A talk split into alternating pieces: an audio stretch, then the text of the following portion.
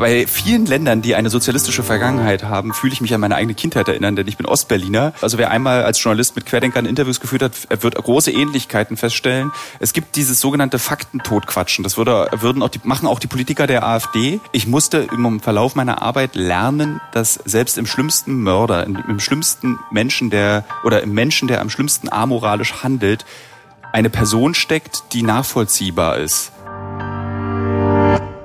SWR1 Leute moderiere ich seit mehr als 30 Jahren. Mit anderen Worten, ich komme auf sehr viele Sendungen und habe halt auch eigentlich fast jede Frage schon mal gestellt. Ja, aber nur fast. Und genau deshalb gibt's auch diesen Podcast. Hier möchte ich dir noch Leute vorstellen, die für dich neu und überraschend sind. Und ich verrate dir nicht, wer kommt.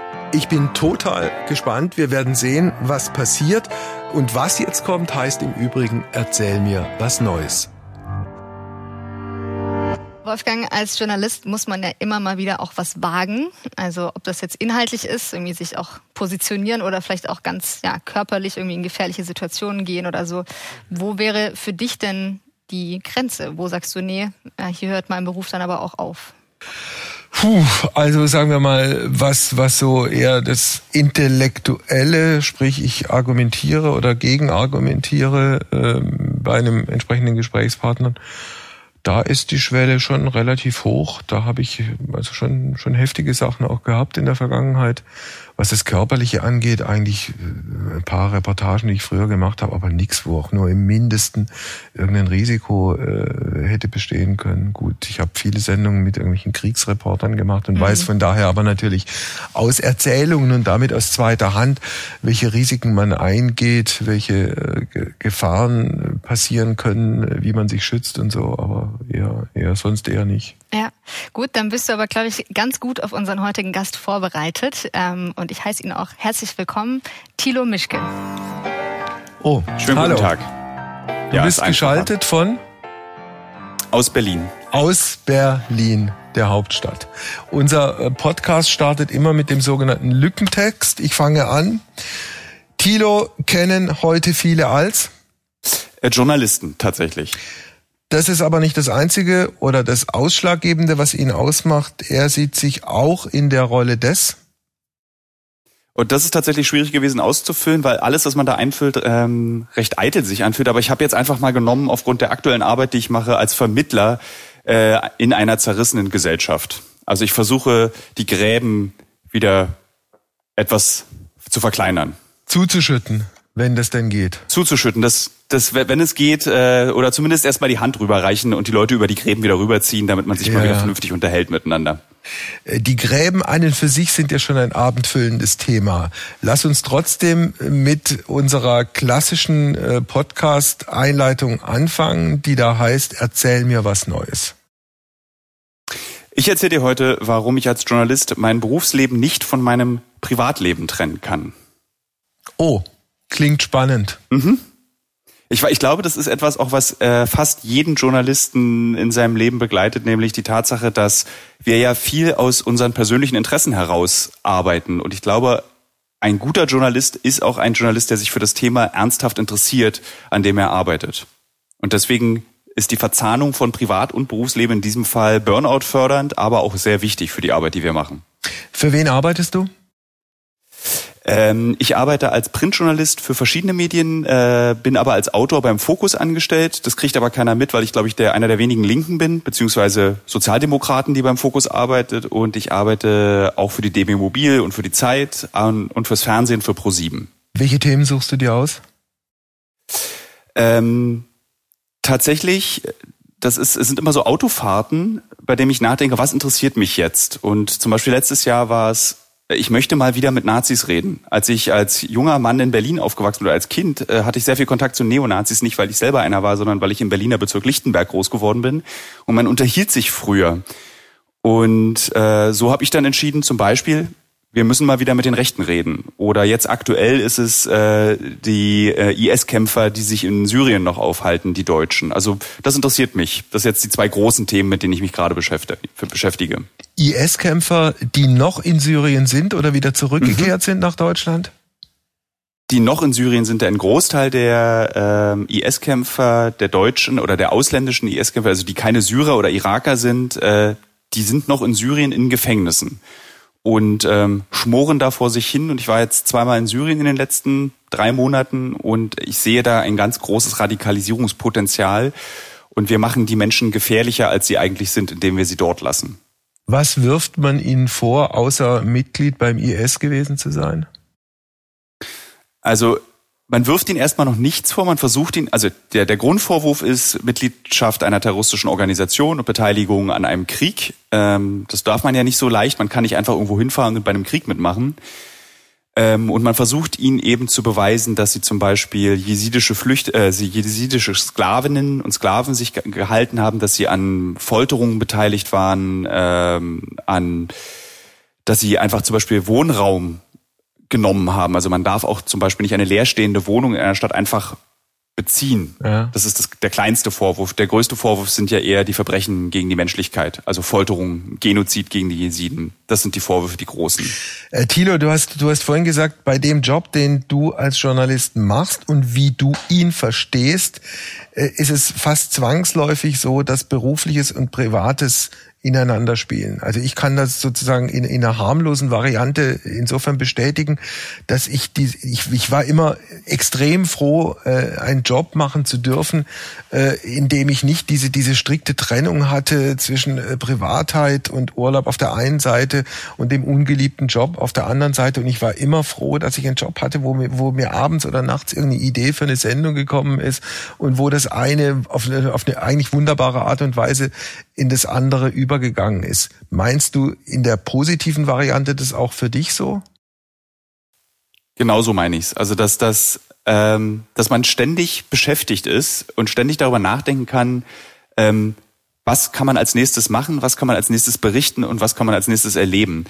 Äh, das ist im ersten Schritt natürlich so ein, auch so ein gewisser Egoismus und ich glaube, dass wir beide da auch so eine privilegiert sind, dass man eben die Möglichkeit auch, auch hat, das umzusetzen, was man denkt. Mhm. Und aber das funktioniert eben so gut, wenn man beides miteinander vermischt. Also wenn ich ein Buch lese oder eine Reportage privat lese und denke so, oh, da könnte man aber da noch mal reingucken, dass man auch sofort das umsetzen kann, beziehungsweise mhm. zumindest erstmal anbieten kann, ob man es umsetzen kann.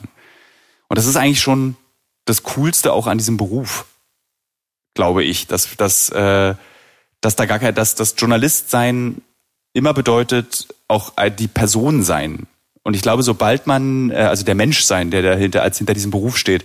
Und ich glaube, im Schreiben, äh, wenn man dann zum Beispiel so Essays schreibt über Befindungen, Befindlichkeiten und das natürlich auch so markiert als Essay oder Kommentar, dann ist es schon spannend, dass auch irgendwie Leute das interessant finden, was man dazu denkt. Oder auch nicht. Oder auch doof finden. Also, dass man so in einem ständigen Prozess des Verwertens der eigenen Gedanken sich befindet. Und das finde ich irgendwie mega. Das ist eigentlich das Reizvollste und das Schönste und warum ich überhaupt diesen Beruf erwählen wollte, weil ich man irgendwie alles kann eine Aufgabe sein. Gleichwohl brauchst du ja bei dem, was du tust und machst und schreibst und sendest, einen professionellen Abstand. Hast du es mal erlebt, bevor Helena ins Spiel kommt, hast du es mal erlebt, dass dieser, dieser professionelle Abstand äh, wegzubröckeln drohte?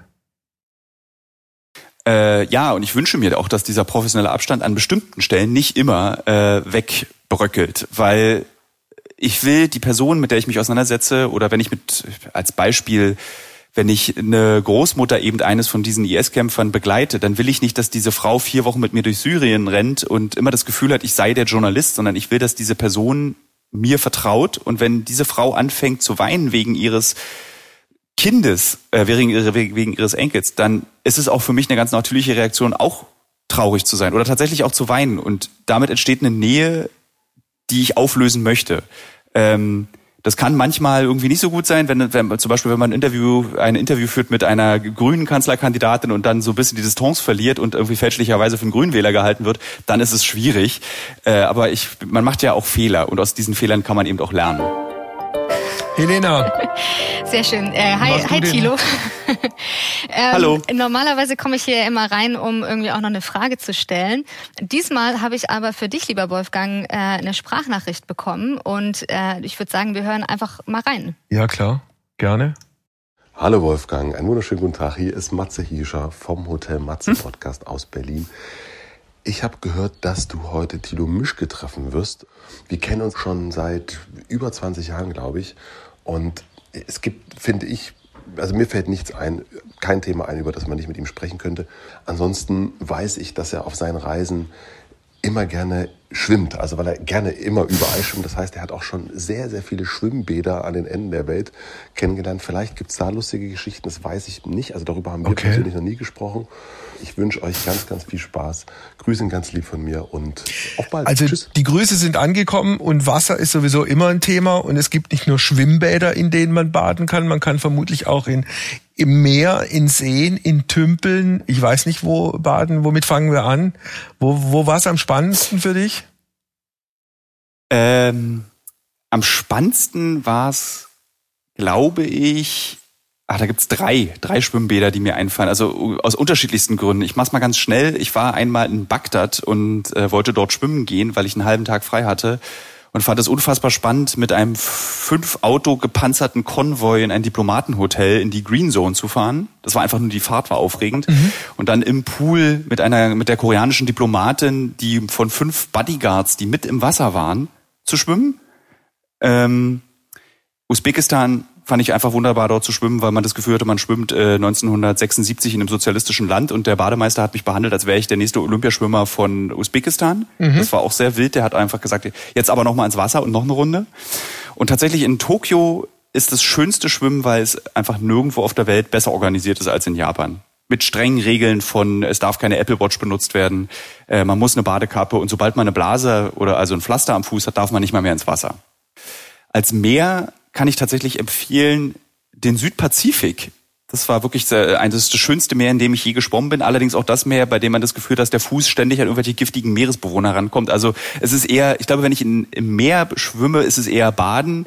Und was so Seeschwimmen ist, da beschränke ich mich auf äh, Brandenburg. Und wenn ich mal einen Neoprenanzug dabei habe, Island. Aber das ist eher für Instagram zum Angeben als ein ernsthaftes äh, Schwimmenabsicht, die ich da habe. Wenn du den Südpazifik ansprichst, in welchem Land warst du da? Da war ich äh, einmal auf Fidschi und einmal in Samoa. Wow. Und warum? Äh, Fidschi war ich für ein Buch mit einem sexistischen Titel, das ich vor zwölf Jahren geschrieben habe. Und auf Samoa war ich für eine äh, Reportage über die ersten Tattoos, den Ursprung der Tätowierungen, die ja in Europa seit wenigstens 20 Jahren jetzt irgendwie sehr beliebt sind. Und habe mir dort mein allererst, das allererste von Menschen gestochene Tattoo stechen lassen. Das sieht so aus. Wow. Sind da noch mehr? da- ist so, wenn, wenn, wenn du den Arm ein bisschen, bisschen streckst, dann, dann, dann, dann sehe ich möglicherweise auch, was, was drauf ist. Ne, Ja, es sind irgendwie drei, drei Längsstreifen und äh, gekreuzt von. Genau. Was bedeutet das Tattoo? Das ist der Ursprung der Welt. Äh, diese drei Längsstreifen Aha. sind die ersten drei Bäume, die gepflanzt wurden. Und aus diesen Bäumen sind zwölf Maden rausgefallen. Und diese zwölf Maden sind die ersten Samoaner. Und Okay. damit die ersten Menschen überhaupt. Sind da noch Tattoos dazugekommen oder bleibt es ein Unikat? Äh, es ist noch eins dazugekommen. Dieses Tattoo, äh, dieser Strich, der hier schlagartig aufhört, ähm, ist von der ältesten Tätowiererin der Welt auf den Philippinen eine Kopfgeldjäger-Tätowiererin. Also wenn man jemanden getötet hat, dafür kriegt, kriegt man von ihr ein Tattoo. Allerdings war diese hundertjährige Frau so grobschlächtig beim Tätowieren dieses Strichs, der einmal rumgehen sollte und dann noch so kleine Muster reinbekommen sollte, dass ich nach ungefähr vier Minuten in Ohnmacht gefallen bin. Und deswegen wurde dieses Tattoo nie beendet. Du bist tatsächlich in Ohnmacht gefallen. Vor Schmerz? Ja. Vor 40 Grad äh, Außentemperatur, 99 Prozent Luftfeuchtigkeit, Schmerz und der überraschend großen Menge Blut, die plötzlich aus meinem Arm rauskam, als sie mit einem äh, Pampelmusenbaumdorn angefangen hat, meinen Arm zu tätowieren. Wenn ich nochmal auf die Schwimmbäder beziehungsweise auf die auf die Länder, in, zu denen die jeweiligen Schwimmbäder äh, gehören, kommen darf, vielleicht fangen wir mit dem Irak an. Also ein sogenannter Fail State, in, in den die Amerikaner reingegangen sind, äh, äh, Saddam Hussein gestürzt haben, dann äh, eine, gro eine große und, und heftige Auseinandersetzung der verschiedenen Volks- und Religionsgruppen. Wann warst du dort und wie hast du das Land erlebt? Das letzte, also das letzte Mal war ich dort vor acht Wochen, Mhm. äh, als ich schwimmen war. Das ist allerdings schon zwei Jahre her und ich habe dieses Land erlebt, wie so viele Länder, in denen die Amerikaner versucht haben, Stabilität einzuführen und Demokratie einzuführen. Also ein vollkommen entrücktes Land, das äh, in, im Kern sehr unsicher ist, aber an der Oberfläche mit den Menschen, mit denen man Zeit verbringt, äh, doch einfach auch ein lebenswertes Land ist. Also der Irak zum Beispiel im Frühjahr ist ein wunderschönes Land, besonders Ja. der Norden. Und ähm, es gibt ja auch diese Zweiteilung im Irak. Also der Nordirak gilt ja schon als Kurdistan, beziehungsweise die mhm. Kurden hätten gerne, dass der Nordirak Kurdistan ist und der Südirak ist noch etwas wilder mit Bagdad. Und es ist, also ich, ich kann mich an diesen Orten wohlfühlen. Ich weiß, dass Eltern sich an diesem Ort nicht wohlfühlen würden. Äh, warum? Weil äh, besonders meine Eltern natürlich nicht nachvollziehen können, dass man dieses Risiko eingeht, sein Leben aufs Spiel zu setzen, um eine Geschichte zu erzählen. Ja. Und ich versuche ihnen das, also sie verstehen es immer besser. Und dann fragen sie, was findest du denn daran so schön? Und wenn man dann sagt, irgendwie, wenn man nach sechs, sieben Tagen Arbeit mit 15 Stunden am Tag äh, an einer Tankstelle sitzt im Irak und äh, Hummus isst, dann ja. ist das irgendwie so so besonders und so einzigartig, dass das einen in den nächsten Moment treibt, in, in, ja. in, die, in die nächst, ins nächste Erlebnis. Konntest du bei diesen Reisen in den Irak das jeweilige Risiko immer vorab kalkulieren? Also man versucht, dieses Risiko zu kalkulieren, aber ähm, man kann es am Ende nicht. Also es gab auch Erlebnisse auf Reisen in Afghanistan, wo eben gezeigt wurde, sehr eindeutig, oder auch in, in Syrien, äh, das ist, das, bestimmte Risiken sind nicht kalkulierbar, aber man versucht es einzuschätzen. Also ich sitze hier in dem Zimmer, in dem ich hier gerade sitze, da hinten gucke ich auf die Wand mit den Helmen und schusssicheren Westen. Ähm, und äh, man spricht eben mit Leuten vor Ort und weiß, okay, in die Region können wir, aber es kann halt immer was passieren, auch in dieser Region, was man nicht vorher weiß. Also ich erinnere mich, äh, Jörg Armbruster, der ja als Korrespondent für die ARD lange aus diesen ganzen Ländern des Nahen und Mittleren Ostens berichtet hat, der dann nochmal nach Aleppo gegangen ist. Das ist sechs, sieben Jahre her. Und der auch ein, ein, ein schlechtes Gefühl hatte und irgendwann war, waren die Straßen so leer und dann sind die in den Hinterhalt gekommen und beschossen worden.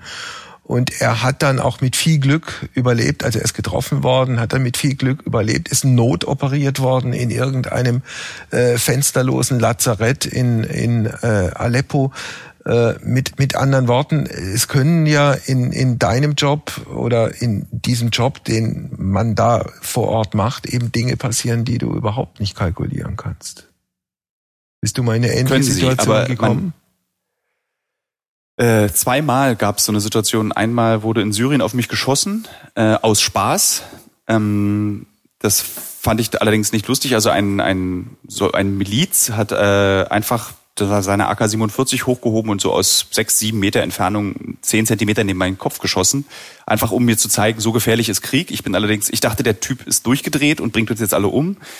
Und einmal, als wir in Kabul waren, ähm, gab es ein, ein Bombenattentat und wir wollten eigentlich hin, mhm. ähm, um darüber zu berichten, was jetzt eigentlich passiert. Und 15 Minuten später gab es ein zweites Attentat. Und nur weil wir verschlafen hatten, mhm. waren wir nicht dort. Und das ist so, und dann in diesem Safe House, in dem, also ein Haus, in dem es sicher ist für Journalisten, sind halt an dem Morgen, es sind 22 Journalisten umgebracht worden äh, nach dem zweiten Attentat. Und in diesem Haus waren eben nur Leute, die Kollegen verloren haben. Mhm. Und dann saßen wir in diesem Haus mit zehn anderen Kollegen und alle haben eben geweint. Und mhm. das war also dieses, diese, ich bin so, ich bin immer so knapp dem ähm, entwischt, worüber ich eigentlich auch ganz froh bin, um ehrlich zu sein. Waren das dann auch Momente, wo du dir ernsthaft die Frage gestellt hast, ob der Job, den du machst, der richtige für dich ist? Nee, die Frage habe ich mir nie gestellt. Nie. Also so, weil ich, wenn ich mich entscheide, diesen Job zu machen und nach Afghanistan zu gehen oder nach Syrien, dann ist in der Entscheidung, es zu tun, ja schon auch drin, da ist ein großes Risiko, dass auch was passieren kann. Beziehungsweise es ist nicht so groß, wie man das annimmt, aber da ist dieses Risiko. Und äh, ich kann nicht, nachdem es passiert ist, sagen, ach, ich hänge den Job doch auf den Nagel. Mhm. Also ich muss mir darüber schon im, Vor im Vorhinein klar sein. Das zweite Land, das du im Zusammenhang mit den Schwimmbädern angesprochen hast, war Usbekistan. Warum bist du nach Usbekistan gegangen und was ist das Besondere an Usbekistan? Da haben wir einen Film gemacht, äh, einer der wenigen Filme, die mich tatsächlich nicht so interessiert haben, aber ich fand das Thema wichtig, deswegen haben wir ihn trotzdem gemacht. Das war das Geschäft mit der schnellen Mode und wir sind auf die Baumwollfelder gegangen und diese, dass das Land immer wüstiger, immer trockener wird. Ähm, und deswegen waren wir in Usbekistan und sind auf diese Baumwollfelder gefahren bei der, die jetzt eben nicht mehr an H&M und äh, andere große Marken geht, weil sie sich weigern, diese nicht biologisch angebaute Wolle, Baumwolle mhm. zu kaufen, sondern sie geht eben an Länder, in denen diese Regeln nicht gelten. Und Usbekistan ist was für ein Land? Wie erlebst du das als jemand, der aus Berlin, aus Deutschland, aus Mitteleuropa anreist? Äh, bei vielen Ländern, die eine sozialistische Vergangenheit haben, fühle ich mich an meine eigene Kindheit erinnern, denn ich bin Ostberliner ah. und fühle mich auf so eine erschreckende Art äh, wohl in diesen Neubausiedlungen äh, und in dieser Mentalität, die sehr umsichtig ja ist. Äh, und der Umgang miteinander ist ja nochmal, fühlt sich anders an, als wenn man in einer kapitalistischen Gesellschaft groß geworden ist. Und ähm, es ist ein flaches Land, in dem mhm. die, ähm, in dem die, äh, der Einfluss der Sowjetunion damals und Russlands heute noch sehr stark spürbar ist. Aber es ist ein sehr schönes Land. Aber auch eher sowas für Studiosos. Ich würde jetzt auch so Usbekistan-Urlaub mhm. würde ich auch warten, bis man ein bisschen älter ist, weil so richtig viel erleben kann man da nicht, wenn man nicht einen abenteuerlichen journalistischen Auftrag hat. Also dieses, dieses äh, kolossale Aufeinandertreffen unterschiedlichster Kulturen habe ich einmal in Ulaanbaatar erlebt, also Hauptstadt der Mongolei. Da siehst du direkt nebeneinander alte Statuen von Lenin und Stalin aus dieser Sowjetvergangenheit und daneben irgendwelche Buddha-Statuen und irgendwie die Leute haben sich wahrscheinlich dran gewöhnt und Krönung waren dann noch die Kohlekraftwerken in diesem Eis, im Winter eiskalten Ulaanbaatar, die mitten in der Stadt äh, standen und äh, eine Luft produziert haben, die nicht sehr gut war für die Lungen. Ich wollte dich gerade fragen, warst du im Winter oder im Sommer da? Aber du hast es schon gesagt. Ich war im, September, im ich war im September da. Das, das kippte gerade. Die, die Tage waren irgendwie noch so bis 20 Grad und nachts ging es dann aber sofort runter auf minus 5 Grad, sowas. Du kennst den Winter in der Mongolei? So ein bisschen ist es. Ich kenne ein bisschen den Winter in der Mongolei und war auch in Ulaanbaatar im Winter und auch da war es wieder so dieser Geruch Ulaanbaators hat mich stark an meine Ostberliner Kindheit erinnert, wenn die Öfen angemacht wurden. Ja, dieser, dieser Kohle-Holzgeruch, dieser ja. Schmauf, der da aus diesen Schornsteinen rauskommt. Und das ist ja auch so, in Ulaanbaatar ist ja auch das Faszinierende, du hast ja dann mitten in der Stadt nicht nur Lenin- und Buddha-Statuen, sondern mitten in der Stadt hast du dann auch so Hinterhöfe, wo plötzlich Aha. eine Jurte steht, wo jemand heizt. Und das fand ich irgendwie so, Ulaanbaatar ist schon außerordentlich hässlich ja. und außerordentlich besonders dabei. Ich habe noch eine Frage an dich und zwar, du bist in, wir haben ja schon etabliert, du bist viel unterwegs ähm, und du bist aber nicht nur viel unterwegs, sondern du sprichst auch mit richtig krassen Menschen. Also du sprichst mit Drogenbaronen, du sprichst mit Menschenhändlern. Du hattest letztes Jahr diese krasse Reportage über Neonazis in Deutschland. Bist du oder gehst du auf die Suche nach Geschichten, um doch noch das Gute im Menschen zu finden oder um uns zu zeigen, wie verkommen die Menschheit eigentlich ist? Eine Frage von philosophischer äh, Klarheit. Ähm, also ich glaube, ich hatte nie die Absicht, das Gute im Menschen zu zeigen, sondern ich glaube, ich musste im Verlauf meiner Arbeit lernen, dass selbst im schlimmsten Mörder, im schlimmsten Menschen, der oder im Menschen, der am schlimmsten amoralisch handelt, eine Person steckt, die nachvollziehbar ist. Also und das hat, fing dann irgendwann an, mich zu reizen und noch mehr Menschen davon zu treffen. Früher waren diese Menschen eben so eine Art Erfüllungszweck. Wenn man eine Geschichte macht über Kriminalität, muss man auch mit Kriminellen reden. Mittlerweile ist es so, dass ich mit Kriminellen reden würde, ohne eine Geschichte über Kriminalität zu machen oder über das in dem Feld, in dem sie tätig sind. Und ich glaube, die größte, diese, diese schwere Erkenntnis, dass es immer einen Menschen gibt, hinter dem Nazi zum Beispiel, ähm, das war eine ganz wichtige Erkenntnis, die ich gemacht habe. Also auch besonders, als ich letztes Jahr mit äh, sehr vielen Neonazis gesprochen habe, dass äh, ich natürlich als Antifaschist erzogen wurde und auch ich mit der Einstellung, man redet nicht mit Nazis. Dann ist mir aber aufgefallen, man darf nicht, man, man redet nicht mit ihnen und man sollte, wenn man dann doch mit ihnen spricht, auf jeden Fall unvoreingenommen sein. Und das ist, glaube ich, die schwerste Übung. Und damit hatte ich den größten Erkenntnisgewinn auch bei diesen Personen. Und das fand ich so, es hat, hat mich echt verändert. Es hat auch die Art, wie ich mit Menschen rede, verändert. Aber wie, wie hast du das in diesem Fall konkret gemacht? Wie, wie nähert man sich unvoreingenommen einem Neonazi, dessen Ideologie man selbst ab, ablehnt oder verachtet? Ähm, man spricht sehr oft mit ihnen, dass sie ihren, äh, ihren neofaschistischen Ballast erstmal loswerden können dann streitet man sich mit ihnen. Und wenn sie dann einmal ihren Quatsch erzählt haben, dann kommt die echte Person zutage. Und man muss eben, man darf es eben nicht machen wie die Kolleginnen und Kollegen von Spiegel TV, dass man sich irgendwie klingelt, eine Kamera ins Gesicht hält und sagt irgendwie so, jetzt sagen Sie mal was zum Holocaust, sondern man muss tatsächlich ohne Absicht in dieses Gespräch gehen. Die Kollegen eben, die solche Art Interviews führen, was nicht vorzuwerfen ist, weil die Produktionsbedingungen sowas oft bestimmen, dass man so mit diesen Menschen sprechen muss, wollen ein bestimmtes Zitat, die wollen eine Aussage, die wollen eine, eine skandalöse Aussage haben, um ein Bild zu vervollständigen, das vorher in einem Skript festgelegt wurde. Aber ich habe gesagt, nee, wir gehen jetzt einfach erstmal hin, oder wir alle, wir sind in, wir waren eine große Redaktion und wir sprechen jetzt einfach erstmal mit denen, um rauszukriegen, warum die so etwas Idiotisches glauben, was sie glauben. Und das, Ganze das, war, aber, das war so, das ja, ganz, ja. Das Ganze hat ja zwei Ebenen. Das eine ist die Ideologie und der Überbau und das kann man schrecklich finden und so, aber gut, ist so. Und das andere ist alles, was in den strafrechtlichen Bereich reingeht. Äh, was sind das für Leute? Wie, wie übergriffig werden die? Sind die gewalttätig? In welcher Form sind sie gewalttätig? Wie weit würden sie gehen? Äh, wie war da das Spektrum, das du erlebt hast? Also ich habe natürlich mit gewalttätigen Menschen gesprochen, die ähm, auch schon verurteilt wurden oder angeklagt wurden wegen ihrer Gewalttätigkeit. Sie haben sich gehütet vor mir, äh, das Gesetz zu brechen bezüglich Symbolen oder Dingen, die sie gesagt haben. Ähm, sie sind alle, also die meisten, mit denen ich gesprochen habe, äh, sind sehr gebildet, was die Rechtslage betrifft. Sie sind sehr gebildet, was ihre eigene Argumentation betrifft. Und aber das hat mich alles nicht interessiert. Also mhm. ich wollte nicht von ihnen wissen, was sie wissen, sondern ich wollte von ihnen wissen, warum sie so sind, wie sie sind. Und wenn man immer wieder nachfragt, dann können sie irgendwann nicht mehr mit irgendwelchen äh, Nazi-Texten oder irgendwelchen mhm. Äh, Bibeln, die sie sich selbst geschrieben haben, argumentieren, sondern sie müssen dann irgendwann einfach den Satz sagen, ich darf Weihnachten nicht mehr zu Hause sitzen. Mhm. Und dann frage ich, äh, war es das wert, das aufzugeben? Und dann ist da eine Sekunde zu lange das Zögern, und dann sagen sie erst, ja, das war es wert. Hast du bei diesen Gesprächen bestimmte Muster, äh, auch Verhaltensmuster erlebt, die, die sich doch sehr geähnelt haben? Ähm, ja. Ähm, es gibt einen, das ist, das ist das Erstaunliche, das finden wir auch gerade aktuell äh, auf diesen Querdenker-Demos. Also wer einmal als Journalist mit Querdenkern Interviews geführt hat, wird große Ähnlichkeiten feststellen. Es gibt dieses sogenannte Faktentotquatschen. Das würde, würden auch die, machen auch die Politiker der AfD äh, du kannst ja als Journalist nicht alles wissen. Und äh, es ist auch richtig, dass man nicht alles weiß als Journalist. Und wenn du eine Frage stellst, wird diese Frage oft umgedreht und ich erzähle dir jetzt mal 20 Minuten lang was, wozu du überhaupt nichts sagen kannst, weil du nicht in den letzten 25 Jahren alle Nazi-Bücher gelesen hast, die man lesen kann.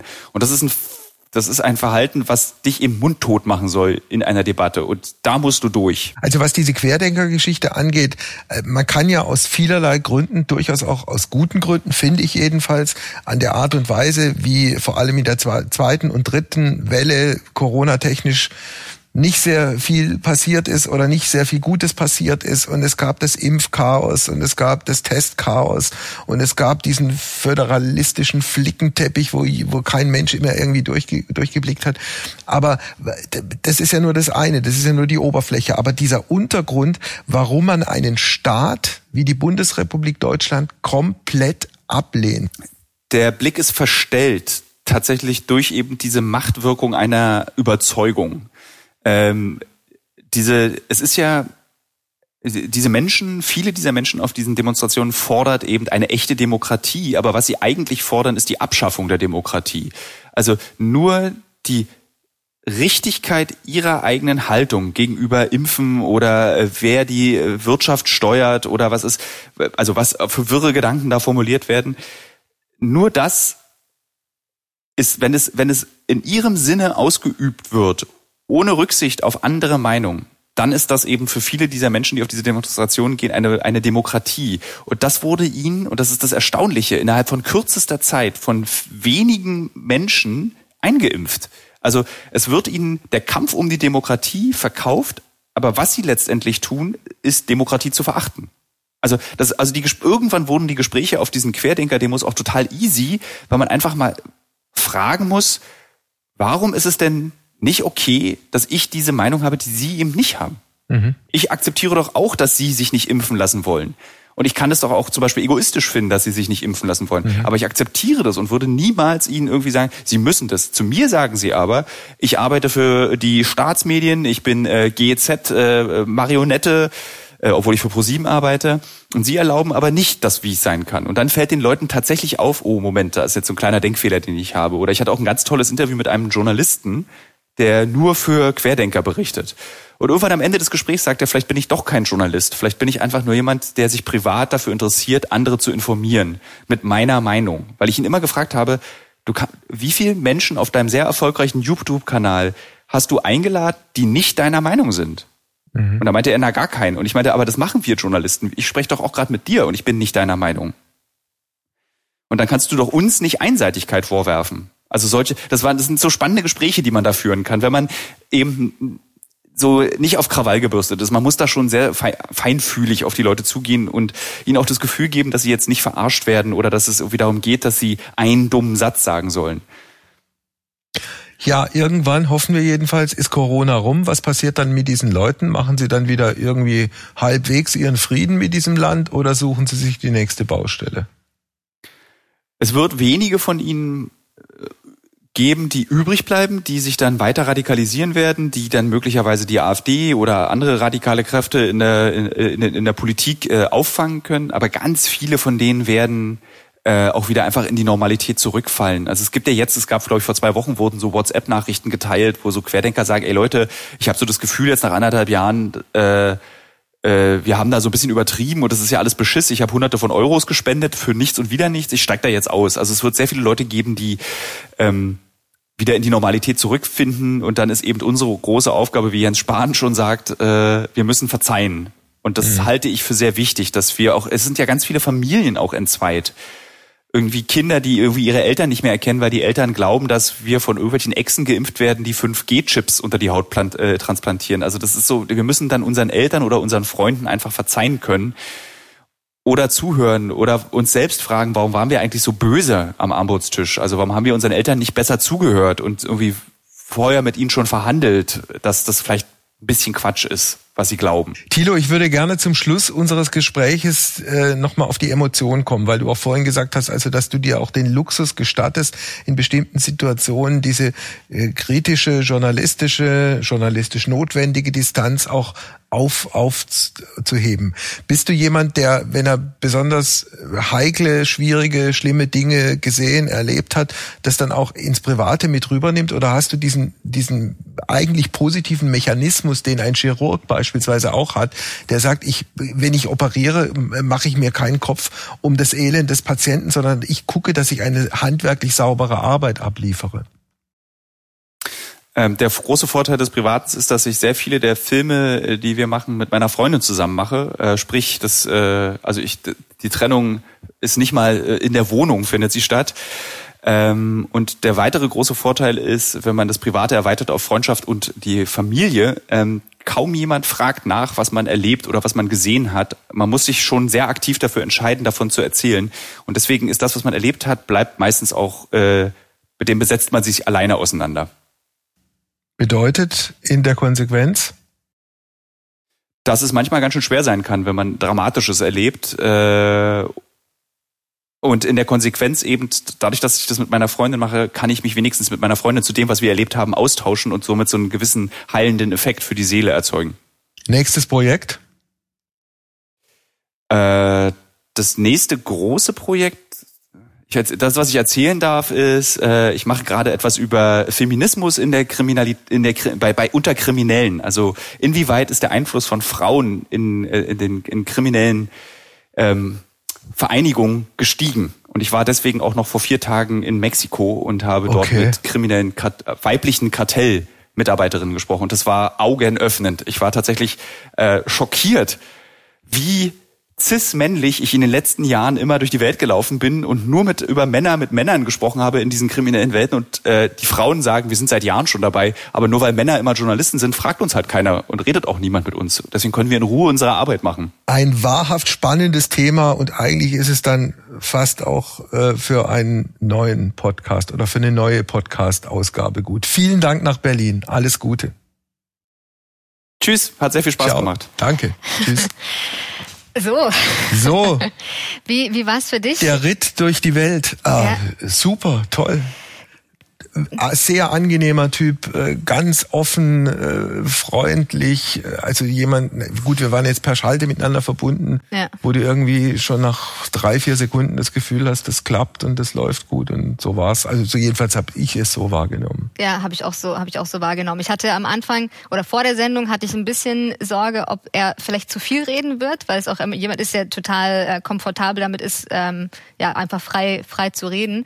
Aber ich finde, ihr habt richtig, äh, das Gespräch war richtig interessant. Zu viel ist immer besser als zu wenig. Jemanden, der viel redet und viel reden möchte, den auch mal zu unterbrechen, ist viel, viel einfacher als einen, der gar nicht gerne spricht, zum Reden zu bringen. Ja, ja, das ist genau, das ist für ein Interview. Ich glaube, bei, also bei Thilo Mischke können wir jetzt festhalten, das war nicht der Fall. Nein. Wunderbar. Sehr gut. Dann bedanke ich mich recht herzlich und ähm, Danke bis zurück. nächste Woche. Bis nächste Ciao. Woche. Ciao. Tschüss.